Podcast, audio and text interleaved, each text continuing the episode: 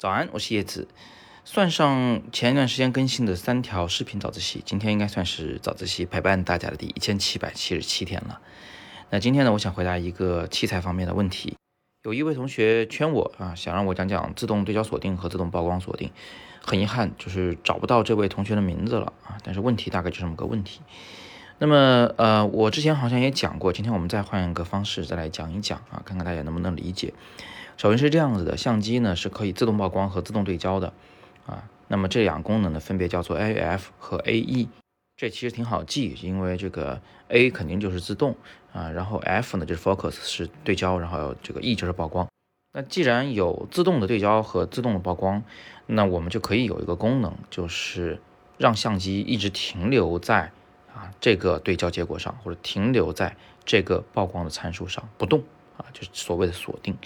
所以，自动对焦锁定和自动曝光锁定的这个符号呢，就在前两者这个名字的基础上，变成了 AF 杠 L，还有 AE 杠 L 啊，这个 L 代表 Lock 锁定。说实话，对于大部分的摄影师而言，这两个功能都不算很常用的功能，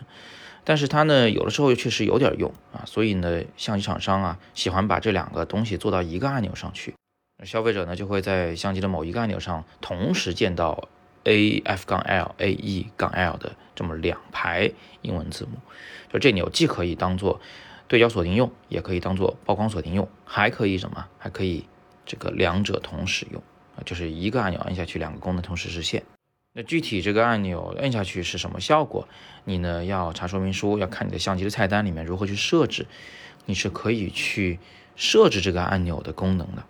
那么对焦锁定和曝光锁定分别都会在什么时候用呢？这个呢真的是很少见，呃，有一种情况可能是要用到的，就是当你要在这里测光，但是在那里对焦时啊，这个测光和对焦对象不一样时，我举一个比较极端的例子啊，就是现在你要拍一个姑娘啊，然后你有一张这个国际标准的百分之十八灰反射率的灰卡，嗯，然后呢，当你的相机点测光在这个灰卡上，相机绝对能达到一个这个标准的曝光值啊。这是一个非常严谨的工业流程，但这有个问题啊，就是你拍出来的这个人像照片里肯定不享有这张灰卡，你也不能对焦在这个灰卡上，你还是得对焦在那个人物眼睛上，对不对？所以怎么办呢？你可以把灰卡啊，请助理帮你挡在那个模特的脸的前方，紧贴着鼻子，冲向相机，然后呢，让相机用点测光模式点测这个灰卡，测好光了以后锁定曝光值。也就是打开自动曝光锁定，然后请助理把那个灰卡给拿开，接下来从从容容的对着那个模特的眼睛进行对焦。你看，我们测光测的是灰板，但是对焦对的是人物的眼睛啊。测光和对焦这两件事必须分开来做。这个时候你可以用上对焦锁定或者曝光锁定，但说实话，这类功能其实它没有也无伤大雅啊，可能就是稍微麻烦一点点。比如说，呃，对焦如果想被锁定，很简单啊，不就是先对好焦，然后把镜头上的那个对焦模式从自动对焦改为手动对焦，只要改为手动对焦，镜头就不再对焦了，不就是锁定在刚才对焦结果上了吗？所以通过这个切换手动对焦，其实是可以起到锁定对焦的这个效果的。曝光锁定不就更简单了吗？你自己现在这个呃光圈优先模式下是吧？相机测个光，光学快门感光度给你了，给你了以后记住那三个值，切换到手动曝光模式，一模一样的设上那三个值，这个时候这个曝光值是不会再变了的，所以曝光也会被锁定下来。只不过就是这个两个原来要手动去做的功能，现在就放到一个按钮上去啊，给某些人提供一些方便吧。对了，我还需要补充一点，在有一种情况下，对焦锁定还是蛮管用的啊，比如说你在拍这个体育比赛的时候，拍撑杆跳高或者是拍这个啊百米冲刺。你可以提前的把这个对焦啊锁定在那个杆儿的位置上啊，或者是那一个这个冲刺的那个线的位置上，然后就等着运动员到那个杆儿的位置，或者是撞那根线啊，你就摁下快门就好了。因为这个时候省去了那个对焦的环节，所以抓拍起来可以更快，更容易抓拍到精彩的画面。有人会想说，这不也可以通过切换到手动对焦来实现吗？是的，但是很多高级的这个体育机、新闻机里面呢，它可以同时锁定不同的几个距离啊，比如说你可以。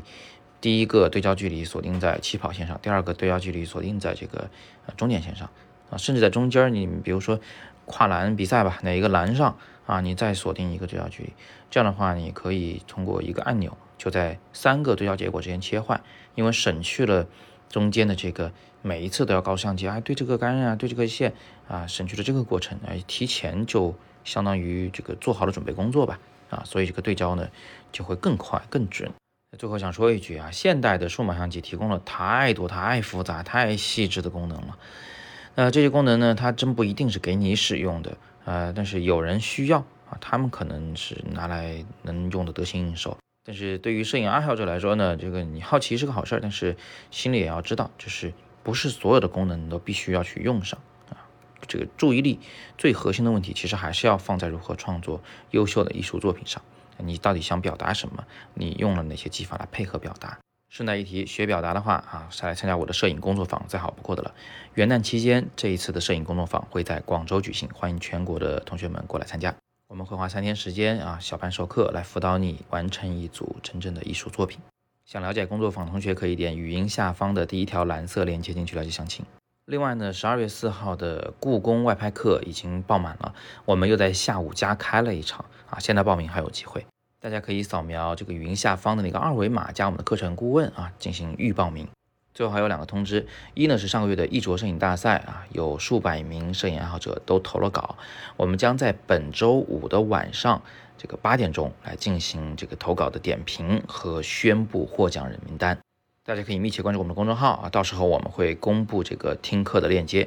另外呢，我们在下周一晚上会推出一场卡图超级会员的直播课啊，继续就着这个陈曼和迪奥的这个风波啊，来谈谈有关审美、有关艺术的问题。我谈的比较深入一些，那想听的同学们呢，不妨把整个图文拉到最底部，看到那张黑色的会员卡啊，去戳进去，了解一下我们的超级会员的权益，有大量这样的直播的好课。那么今天呢，是摄影早自习陪伴大家的第一千七百七十七天，我是叶子，每天早上六点半，微信公众号还有喜马拉雅摄影早自习。不见不散。